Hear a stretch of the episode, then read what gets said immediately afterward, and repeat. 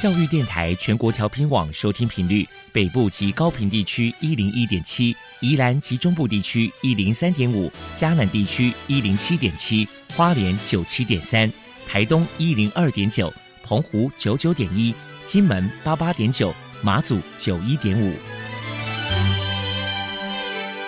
爱是包容，爱是牺牲，爱是分享，爱是服务。因为爱，特殊教育充满了无限的可能。关怀身心障碍同学的未来，用心倾听资赋优异子女的心声。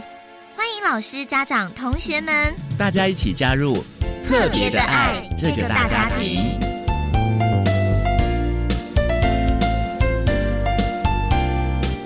本节目由教育部学生事务及特殊教育司指导，国立教育广播电台监制。欢迎收听。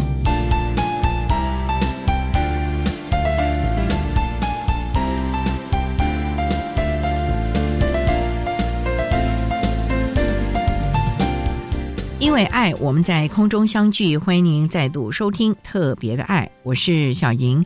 这个节目在每个星期六和星期天的十六点零五分到十七点播出。在今天节目中，将为您安排三个部分。首先，在“爱的小百科”单元里头，波波将为你安排“超级发电机”单元，为您邀请新北市康复之友协会的主任秘书刘丽如刘主任秘书，为大家分享精神病友的相处之道以及迷思的破除，希望提供大家可以做参考。另外，今天的主题专访为你安排的是“爱的搜寻引擎”，为你邀请民传大学资源教室的两位辅导老师张忠慧辅导老师以及苏玉慈辅导老师，为大家分享“窗外有蓝天”谈。高等教育阶段情绪行为障碍学生辅导以及支持服务的经验，希望提供家长、老师还有同学们可以做个参考。节目最后为你安排的是“爱的加油站”，为您邀请获得一百零九年优良特殊教育人员荣耀的桃园市杨梅区瑞潭国民小学资源班的范荣琪老师，为大家加油打气喽！好，那么开始为您进行今天特别的爱第一部分，由波波为大家安排超级发电机单元。超级发电机，亲爱的家长朋友，您知道有哪些地方可以整合孩子该享有的权利与资源吗？无论你在哪里，快到发电机的保护网里。特殊教育网网相连，紧紧照顾你，一同关心身心障碍孩子的成长。Hello，大家好，我是 Bobo。今天的超级发电机，我们特别邀请到新北市康复之友协会的主任秘书刘丽如小姐，来跟大家分享一下精神病友的相处之道，还有迷思破除。首先呢，我们先请刘秘书来谈一谈新北市康复之友协会成立的背景跟目的是什么。新北市康复之友协会是成立在民国八十三年七月三号那一天成立。当然，之前的筹备期是蛮长的，因为我们是由诶当时候叫台北县哈台北县的精神病患家属跟病患一起筹组的一个团体。但是因为当时虽然解严很多年，政府单位对于纯粹由家属组成的一个团体，他们有一些他们的担忧了，所以筹备期拖延到了一些些。但是我们还是很。努力不懈的坚持就是要成立。为什么要成立呢？因为精神病患是最被人误解的一个疾病。然后呢，精神疾病本身也是非常非常的神秘难解哈。对，至今医界还没有办法很清楚了解它治病的原原因跟机转是什么。所以我们其实，在我们的社区里，我们的家庭等于以家庭为中心的一个小族群，往外延伸的，不管是亲戚、朋友、同事，因为精神病有着疾病的一个很浓厚的污名跟歧视的问题，所以我们都不敢。跟别人说家里有人生精神病了，然后家里有人生精神病了，到底要找谁来求助比较好？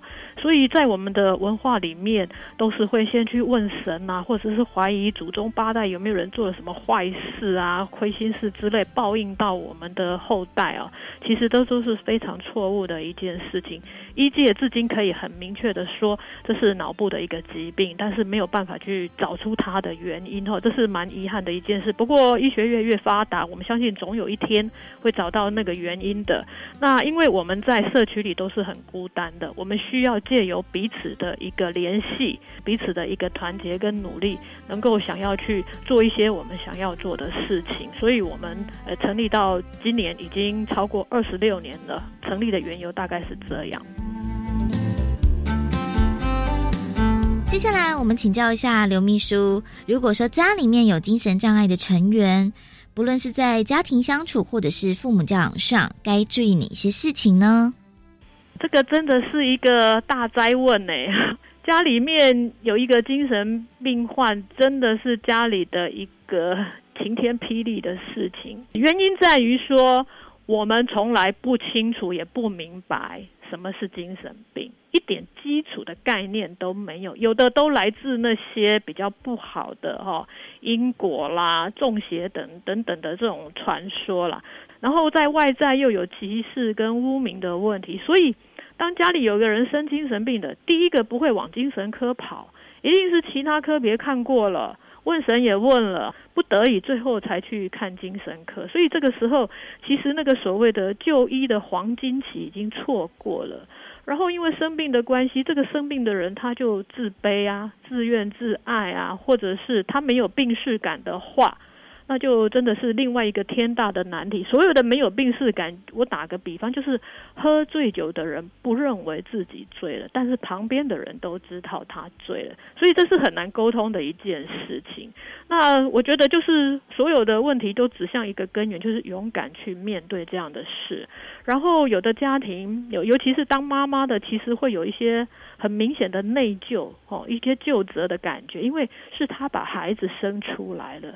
其实妈妈们有这样的想法，我们可以理解，但是妈妈也要另外一个想法：谁愿意自己的孩子生精神病啊？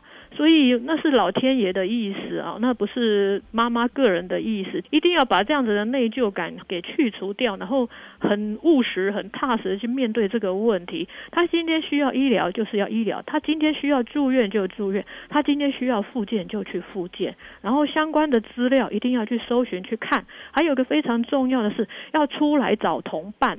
出来找同路人，一起彼此哈，可以互相吐苦水，互相支持，相濡以沫。我觉得这个会让这个家庭慢慢的又长出力量来。那很多人因为可能因为内疚，会对孩子有过度的一个保护，也有家庭因为。不耐烦，也没有办法再去承受这样子不断的发病啊，不断的复发，然后不断的冲突，他们会放弃这个家人，就会形成两极化了。其实过与不及都不好，其实就是一个平，想办法练到自己能够平常心看待精神病，就是千百种疾病的一种，他该要就医，他该要复健，然后这个家庭要走出来去寻求资源，去跟其他家庭做连接，让自己强壮一点，让自己可以面对这些不好的。事情，再来，我们就请刘秘书破除一下一般大众对于精神障碍者有哪一些错误迷思。之前发生很不幸的一个正姓男子在火车上杀了一个警察，在跟之前有小灯泡的不幸的事件哈，这个都是怎么说呢？这就是一个几率的问题。嘿，如果大家用这件事情去放大精神病患都是这么可怕。那我们是非常的无辜与委屈啊！我们为什么不反过来想一想？哈，我们今天用健保署的资料来看好了。现在领有重大伤病卡的慢性精神病患将近二十万。那这些年来，每一年或者几隔几年有一个不幸的事件，我们去看看这些人都不在社会安全的一个网络里面。就是健保的重大伤病，其实是我们精神病患赖以安定的一个最基础的网络。可是这些人为什么在外面？这个是要去检讨的。为什么？因为讳疾忌医，因为家里贫穷，也是因为污名跟歧视的关系，让他们不敢就医。我们要追本溯源去看原因是什么。那另外再回来看，也是这二十万个家庭很努力的在维持疾病的稳定度，所以大家可以安居乐业。大家应该是谢谢精神病患愿意好好就医、愿意好好复健、能够工作的有去工作，对自己有贡献，对社会有贡献。所以我一直觉得这个社会是要谢谢这么多的精神病患这么努力的在就医、在复健，而不是指责我们。这是完全是相反的两件事情。最后，如果民众有任何的需求，要不跟大家来介绍一下新北市康复之友协会的联络方式呢？我们协会的一般的一个联络方式零二二二五五一四八零零二二二五五一四八零。那精神病患家属的关怀专线是零二二二五二。三三九九二二五二三三九九都很欢迎听众朋友能够打电话来跟我们做一些分享也好，讨论也好，或者询问一些医疗的福利的相关资源，我们都非常的欢迎。非常谢谢新北市康复之友协会的主任秘书刘丽如小姐接受我们的访问。现在我们就把节目现场交还给主持人小莹。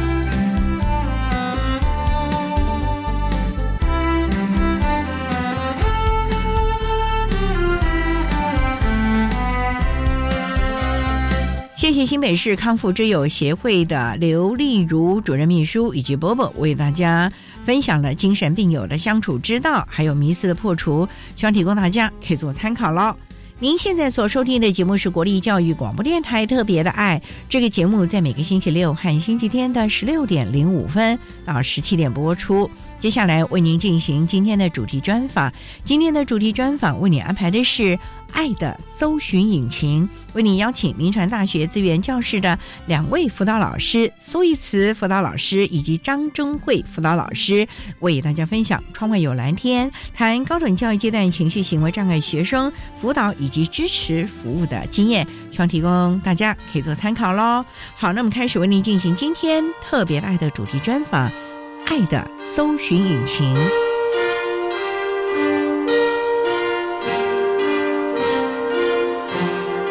爱的搜寻引擎。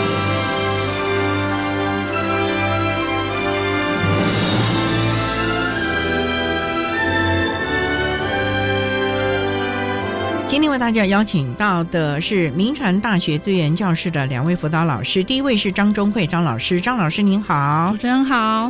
第二位呢是苏义慈苏老师，苏老师您好，主持人好。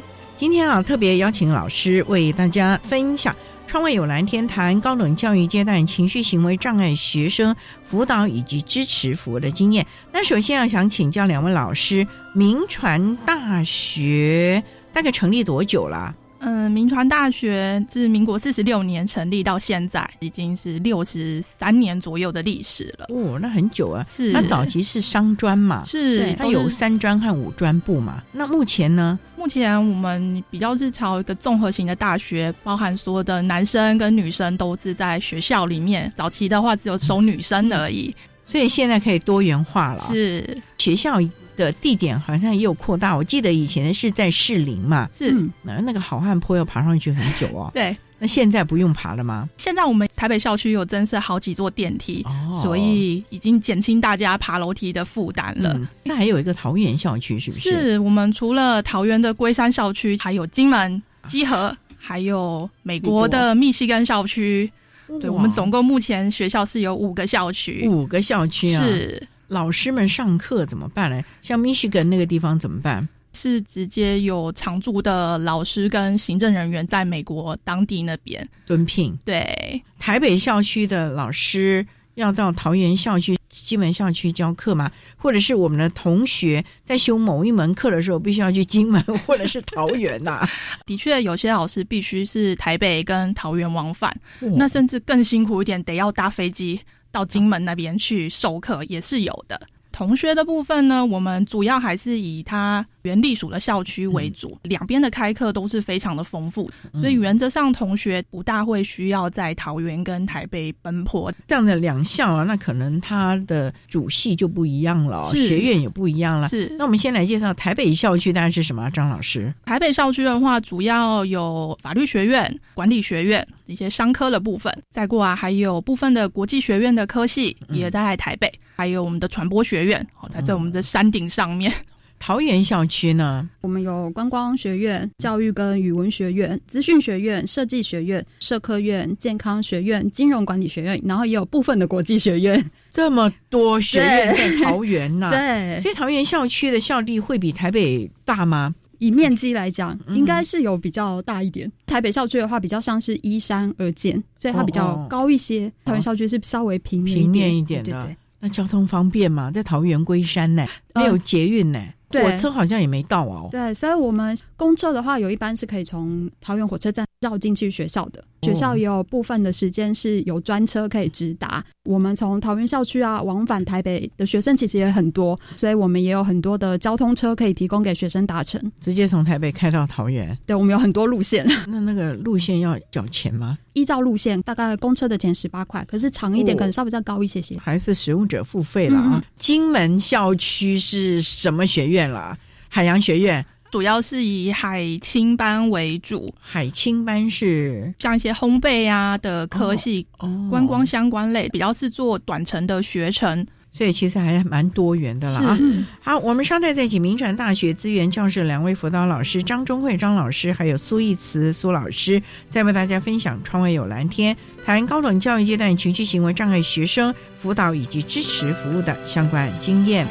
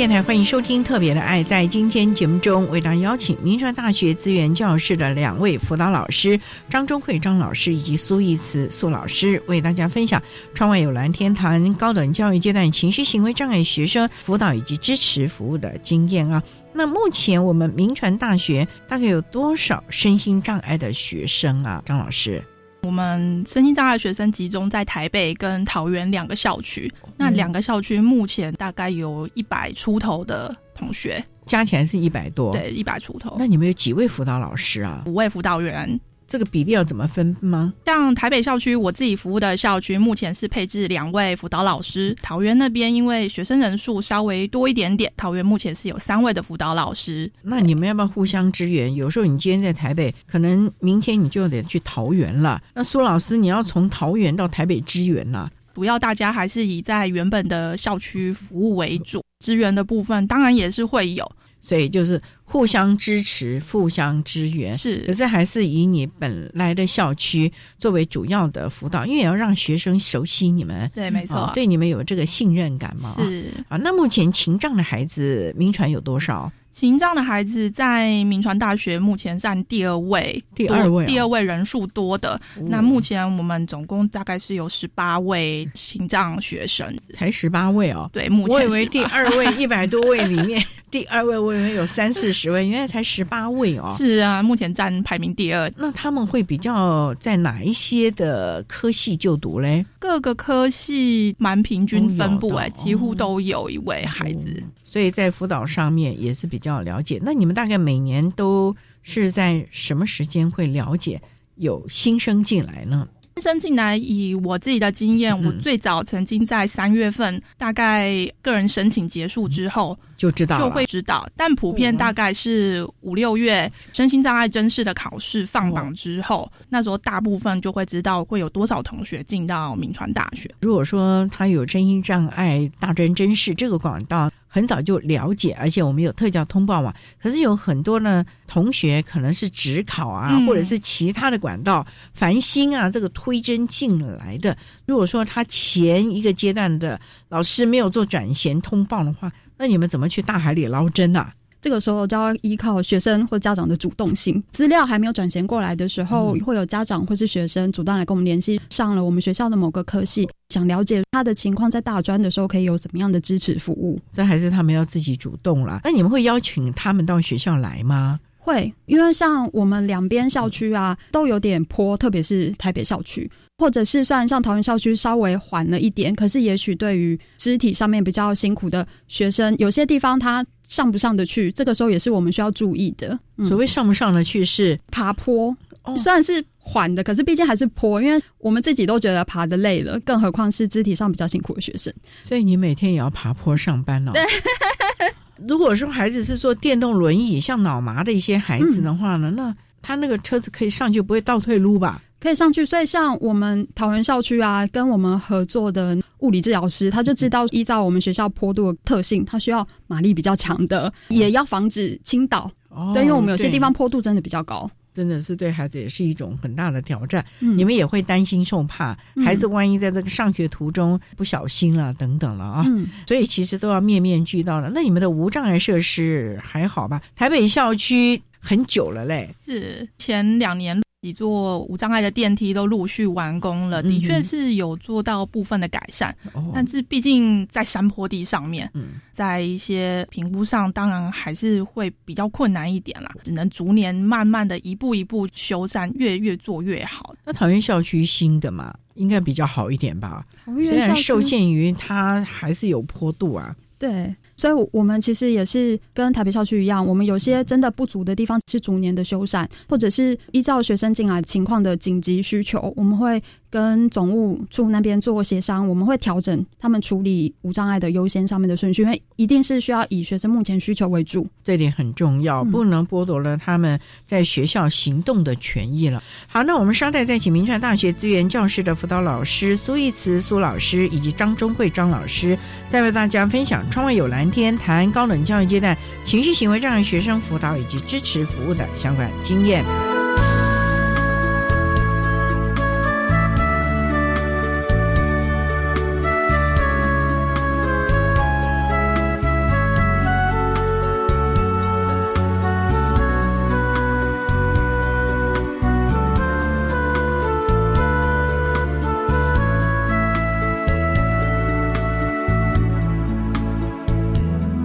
是一百一十学年度身心障碍学生升学大专校院甄试的承办学校国立中央大学的招生组组长周宏伟，在这里跟大家说明一百一十学年度的身心障碍学生的一些重要的时程。那我们寄发准考证的时间是在一月十八号，那准考证上同步也会有显示人的特殊需求辅具的审查结果，请大家注意准考证上面。那学科考试的时间是在三月十九号的礼拜五到三月二十一号的礼拜天，数科考试的时间是三月二十二号的礼拜一。那我们寄发考试的成绩单是四月十九号的礼拜一，同时网络报名的系统会在上午十点开放成绩查询哦，所以大家可以直接到网络来查询。那网络选填志愿的时间是四月二十九号的早上九点起到五月五号的下午五点，请大家注意哈、选填完成之后，请务必按下确认键，要按了确认键才有确实完成网络志愿选填。统一分发结果公告日期是一百一十年的五月十三号上午十点，我们不会另外再寄通知。录取生的放弃录取资格在一百一十年的五月三十一号是以邮戳为凭。以上，大家如果有任何的问题，都欢迎随时打电话到国立中央大学的招生组，电话是零三四二二七一五一。分机是五七一四八到五七一五零。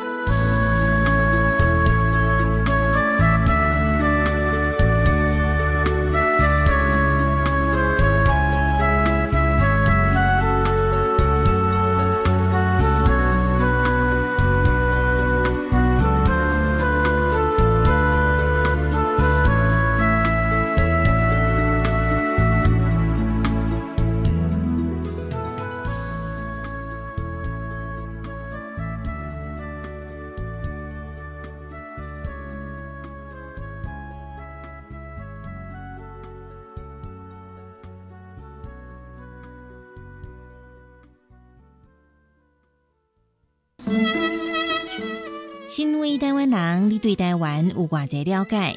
俗语讲“金庙起神”，外来总是卡机卡。母语那是声，声人是阿娘。秉持着阿娘的话，袂当断送伫咱即代。当风景教授不断教学写册，希望台语文继续传传。话是风，字是宗，请跟随阿正生的讲台湾。我希望学校职业辅导活动能做得更完善，对同学更有帮助。职涯辅导资讯平台有介绍各个职场面向，内容好丰富哦。大专校院推动职涯辅导补助计划，提供多元学习体验活动，拓展青年未来职涯进路。相关资讯请上青年职涯辅导资讯平台。以上广告由教育部提供。亲爱的民众，即日起，行政院主计总处将办理家庭收支调查，派员到府上进行访问。访问项目包括家庭收入、支出、设备及住宅概况。调查结果仅作为整体统计分析，提供政府制定相关社会福利政策参考。您的个别资料我们会妥善保密，绝不外泄。谢谢您的配合。以上为行政院主计总处广告。管那么的水，罗嘎西木啊！大家好，我们是欧开合唱团。您现在收听的是教育电台。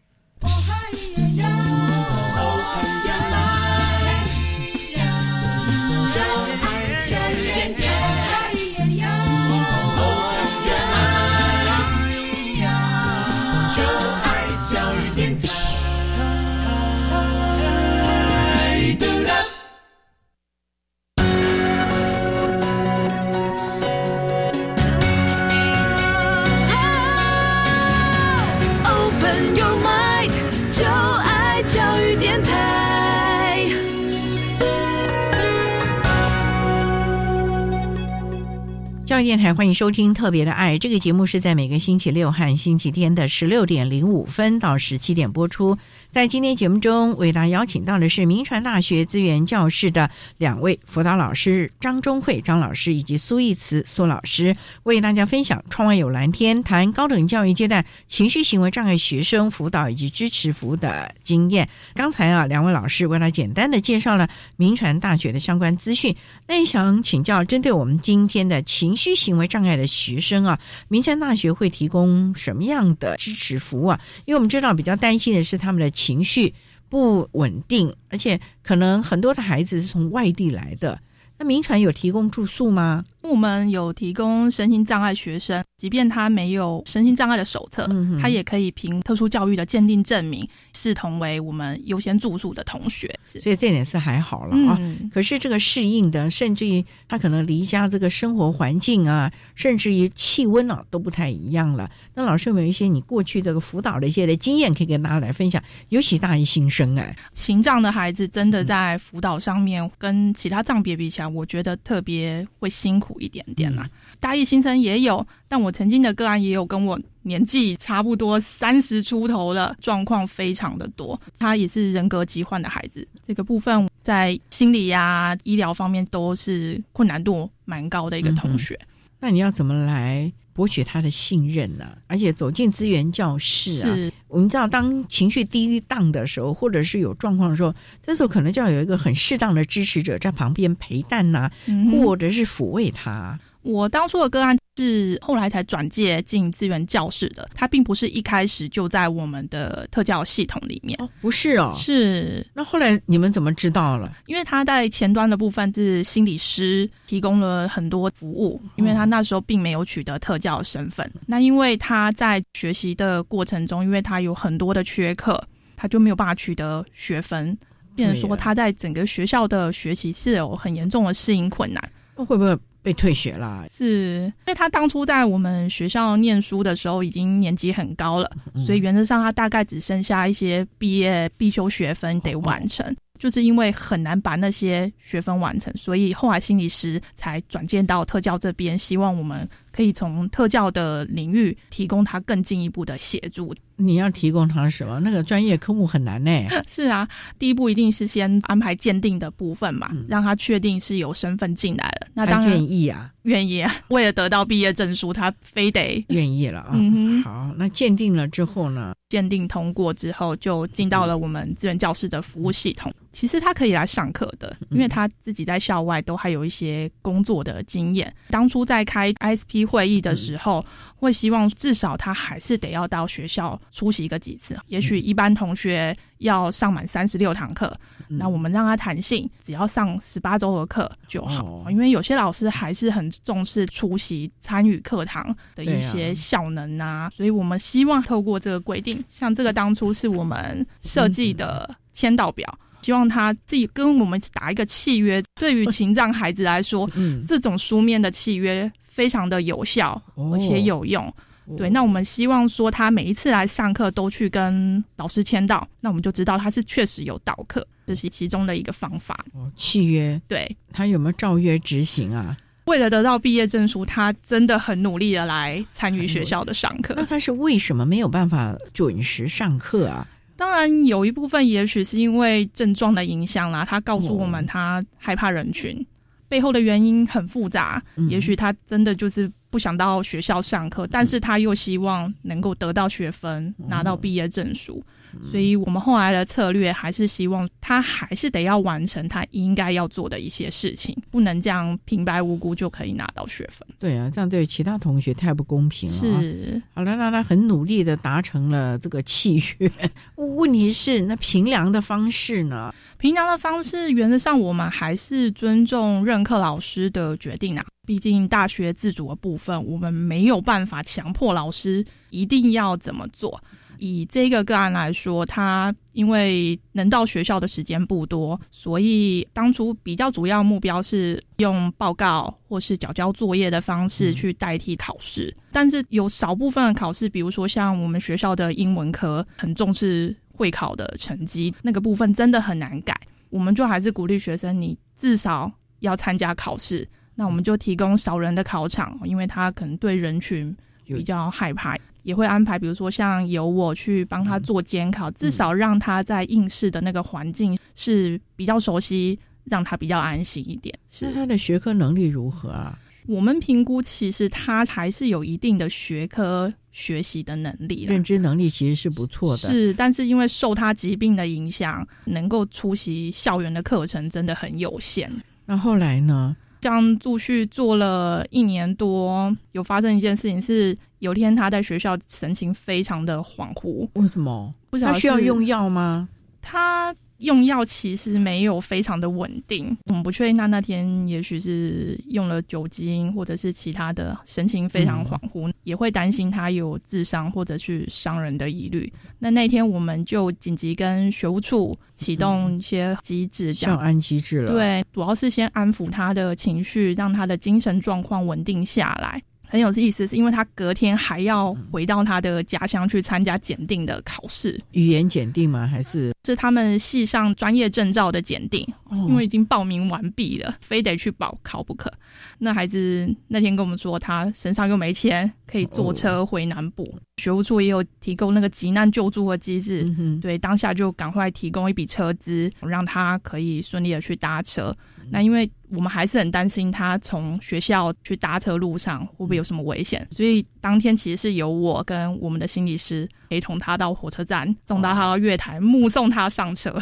后来他有安全的考完返回吗？有有有安全考完返回，吓死人！是那有通过吗？有有有，当初系上有给他一些弹性的方式啦，还是要他去考试，至少后面都顺利完成了。后来有拿到毕业证书吧？顺利毕业了哦，那还好。不然大家都是白忙一场了啊！也是靠他自己愿意了啊！是好，我们稍待呢，再请明传大学资源教室的苏玉慈老师以及张忠慧老师，再和大家分享“窗外有蓝天”谈高等教育阶段情绪行为障碍学生辅导以及支持服务的相关经验。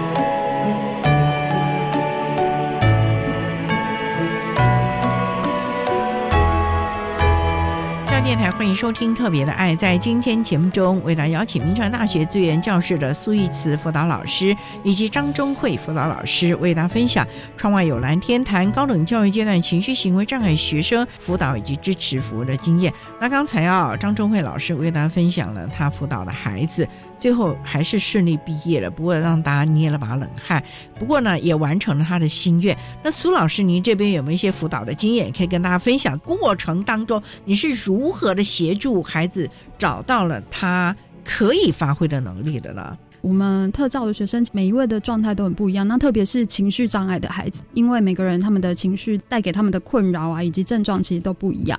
之前我们经过大数据的研究发现，我们学校的情障学生啊，在课业加强辅导的需求反而没有那么高，主要是以如何协助他们可以稳定的在课堂上面学习，以及可以稳定的参加考试为主。所以就是情绪方面了嘛。会影响他的情绪是天气的变化，还是因为要考试了，他开始紧张了，还是跟同才的互动不好呢？像主持人刚刚提到，有些学生是因为自我期许非常高，他给自己的压力非常大，何苦嘞？像我这边就有一个案例，是他高中的时候。是名列前茅，可是到高二的时候，成绩忽然开始下滑了。这个时候，他的情绪的症状就开始起来了。可是因为那个时候还不知道自己发生了什么事，所以反而越想努力，成绩却越往下掉。他是后来高三的时候才去做了医疗啊以及特教相关鉴定，知道自己有情绪方面的问题了。对。他上我们学校的时候，一开始就是家长带着他来，就蛮早，就是开学前就来先看看这里环境如何。对对对，然后也马上跟我们讨论了他们的需求。他要住校吗？他没有住校，他那个时候是通车。通车这件事情，他开学前有跟爸爸练习了很多次，就是确认路线要怎么做。是他不熟悉那个路线，还是他害怕人群，还是害怕这中间的挑战呢？我觉得他发病之后，对很多事情都比较小心翼翼。哦，会害怕，对，会害怕，害怕可能有人对他不利呀，对，或者是车子万一我上错了，自己先担心了，是不是？对，然后他也担心他自己的幻觉会让他没有办法如他希望的准时到学校，或者是准时的到他希望的地方。他所谓的幻觉就是都往坏的方向想了。他会觉得自己一直有生理上面的排气的现象，就觉得说别人是不是也听到了。所以让他自己很焦虑，然后他又是个很想要专心好好上课的孩子。这一位同学家长在某一所学校教书，所以他那个时候想说，先让他稳定的先在这边学习，之后有机会可以转回去，家长可以就近的协助。因为像我们学校至少要念三年到四年的英文，可是英文对他来讲是让他非常容易焦虑的一科，所以家长那个时候一来就跟我们讨论说，有没有可能可以让他英文暂时先不要修，把他的精力放在其他的科目上，因为你们。可以有延毕的机制嘛？不一定一次都要把那个学分修好啊。可以，那像他的部分啊，我们那时候也是经过 ISP 会议的讨论跟调整，就是我们邀请了相关单位的人来，根据他的状况的话，我们有先调整了他当学期的学分，因为我们一到三年级最低学分每学期要修到十二，然后有依他的状况调整，可以不用到十二学分。哦，对。弹性了，对弹性调整，那他可以适应吗？没有英文了，应该比较好一点了吧？就像我刚刚前面讲，他其实对自我要求很高，他上课非常非常的认真，所以他学分修的稍微低一点，可是他成绩其实都还蛮。不错的哦，那就好啊，他就不用担心啦。嗯嗯嗯，尤其这种人，早八的课一定也都早早到场。对，超早就到，他也很早就出门，我从来不用担心他迟到。我也不用担心他翘课，因为他自我要求很多，只是怕他对于要求成绩这个部分。那你是不是常常跟他聊天谈心啊？哎呀，不要太在乎分数啊，不要再在乎同学啊什么的嘛。因为大学很多是要。大家集体报告的啦，小组啊，他能适应吗？我觉得他在这方面还算可以。系上的老师也帮忙蛮多的，特别是在分组报告这件事上，像跟同才的相处啊，那个时候我们有帮他安排了一位协助同学。他其实一开始是用客服的名义来申请，可是我们请系上帮忙找了一位适合的同学之后，他们两个合作下来，我们反而发现了学生其他地方，例如我刚刚讲他其实很焦虑嘛，像他的协助同学就有发现，他其实不是。学不会、学不好，而是他觉得他的学习策略比较需要加强。我们是经由跟同学合作来发现这件事。现在这位同学他是已经转学到另外一间学校去了，可是我们就可以把我们跟他相处的这个发现，然后去告诉下一所学校的老师。哦，对，跟他这段时间相处下来，我们有发现了这件事情。那也许他在新的地方可以从这个地方着手。学习的策略也是很重要的，因为每个人学习的方法不一样，有人可能就是视觉效果比较好，有人是听觉的，哦，那有很多其他的方式，是。只要找出对他最合适的，我想他的信心应该就增加很多，不会自己吓自己了吧？对，就比较好了啊。嗯，后来也才能够顺利的转到其他学校了。是。你也应该很开心了吧？对，我们商代在请明传大学资源教室的张忠慧辅导老师以及苏义慈辅导老师，再为大家分享“窗外有蓝天”谈高等教育阶段情绪行为障碍学生辅导以及支持服务的相关经验。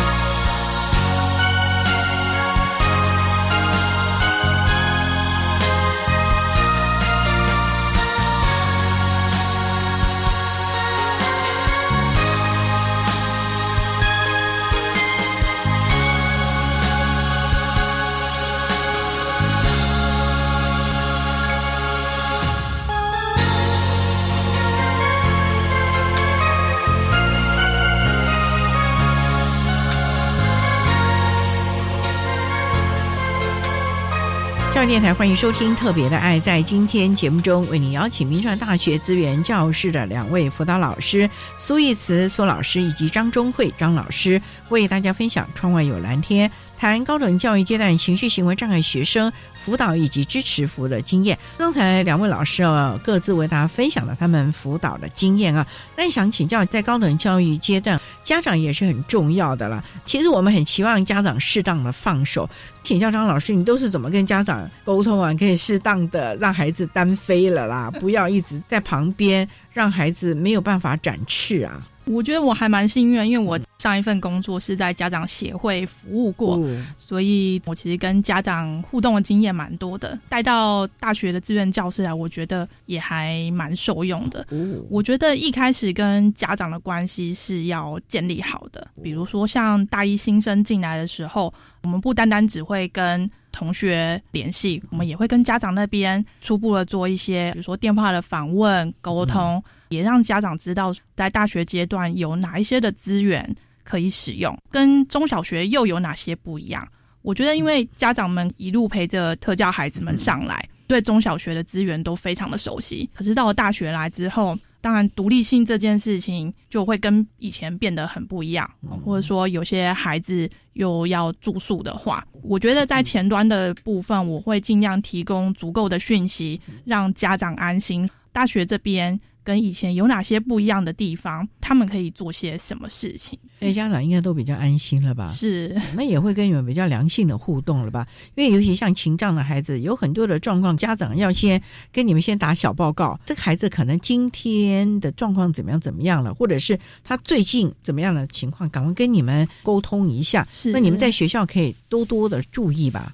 我目前遇到的个案一半一半啦，有些家庭支持度真的很不好，哦，那因为可能连家长都已经放弃这个孩子了，所以那个孩子会非常的辛苦。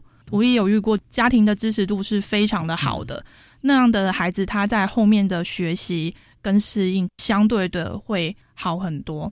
问老师啊，你这样讲，如果家庭功能薄弱的，那学校这边是不是可以帮忙他？不然这孩子让人觉得好心疼哎。是这个部分，我们只能尽量去做啦。对啊，因为他除了学校之外，他也是整个社会安全的其中一环。那我们也只能尽量提供家长他有哪一些的资讯。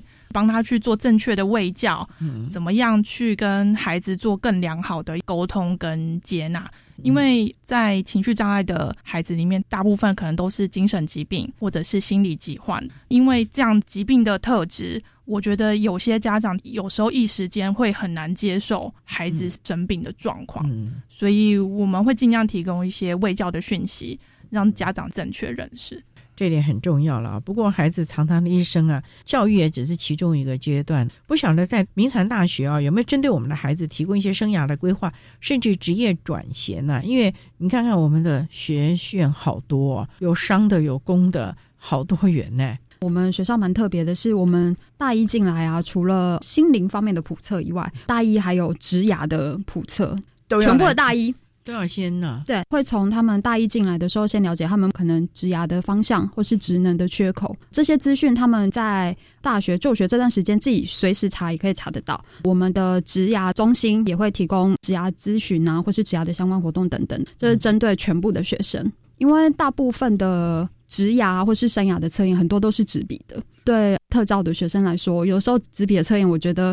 也会累，也会辛苦，未必适合他们。我们就会尝试很多不同的方法，像例如说，我们之前前几个学期有办过寻常日的生涯探索，是由两位心理师研发的，不是纸笔的测验，它是借由生活上面的兴趣，你平常喜欢做什么，我们再去讨论。这些可能跟你的生涯、跟你的能力有什么样的关联？在他们可以做团队的讨论，然后去探讨这些东西、这些能力、这些兴趣对于你未来的生涯有没有什么连接或是可能性的发展呢？这点很重要了。不过最重要就还是他们未来在职场的就业的机会和稳定度。那民传这个部分，你们的售后服务如何啊？我们的售后服务。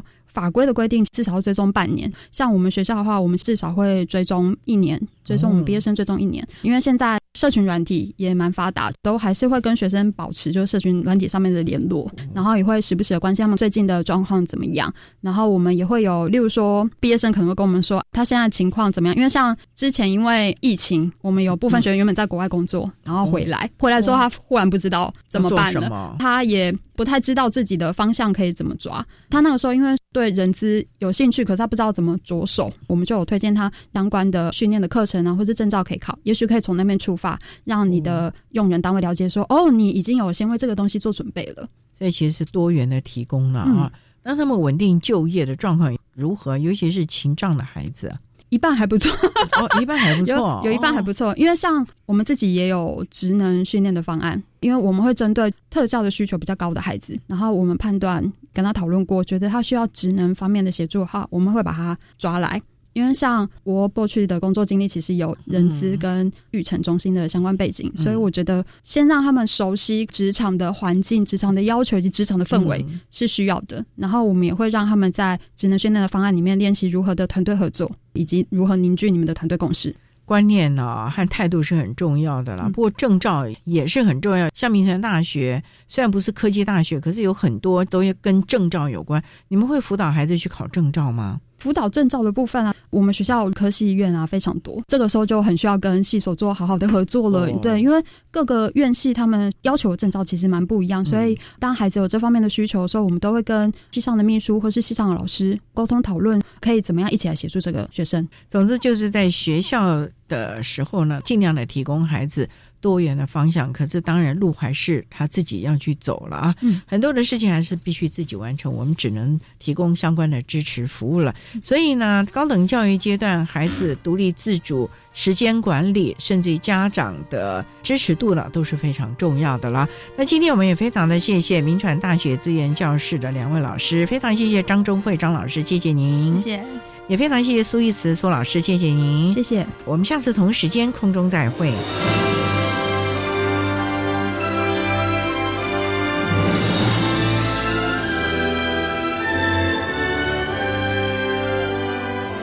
谢谢民传大学资源教室的张忠慧辅导老师以及苏玉慈辅导老师，为大分享了高等教育阶段情绪行为障碍学生辅导以及支持服务的经验，希望提供家长、老师还有同学们可以做参考了。您现在所收听的节目是国立教育广播电台特别的爱节目，最后为你安排的是爱的加油站，为您邀请获得一百零九年优良特殊教育人员荣耀的桃园市杨梅区瑞塘国民小学资源班的范荣琪老师，为大家加油打气喽。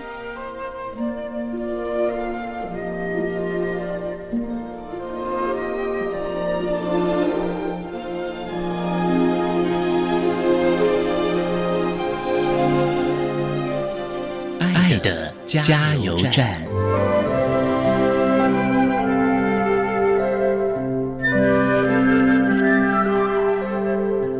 各位听众，大家好，我是一百零九年度教育部优良特殊教育人员，目前任教于桃园市杨梅区瑞塘国民小学资源班的范荣琪老师。针对国民教育阶段情绪行为障碍学生学习及辅导支持服务。有以下建议：第一，在家长的部分呢，当你发现到这个孩子有情绪行为的问题，希望家长能够寻求就医，或是用药，或是对孩子在饮食方面和运动部分做一些调整，甚至可以让孩子呢参加一些小团辅的课程，可以配合学校资源班老师给他的社会技巧课程。尤其孩子到了青少年，可能会有青春期的问题，家长也可以寻求心理咨商，给予孩子协助。在教养态度上面，也希望家长减少责骂，多给孩子一些鼓励。尤其不要跟手足做比较。在普通班学校方面呢，也希望老师对孩子要营造友善的学习环境。面对孩子的问题去处理，做一些宣导，让他在班上能够接受到尊重，也希望班上其他的孩子能够接上孩子是班上的一份子，公平的对待。或许孩子在学习上面可以跟别人不一样，希望老师呢可以指导他一同去学习，在班上。跟大家互动及适应良好。当孩子有一些问题，可能事先会知道时，希望老师能够指导他。当遇到问题的时候，应该要寻求跟谁协助，避免问题的发生。普通班老师、家长、特教老师是紧密结合，也是彼此要相互的沟通。一个人可以走得快。但是，一群人可以走得更远。希望普通老师、家长跟资源班老师能够成为好朋友，相互的合作，为这些孩子们努力。希望他们的学习跟适应越来越好。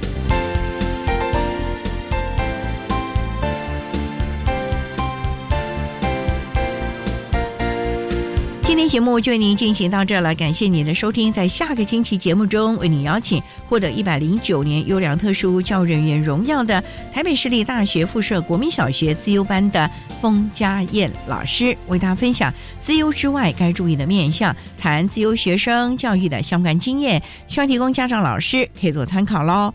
感谢您的收听，也欢迎您在下个星期六十六点零五分再度收听特别的爱。我们下周见喽，拜拜。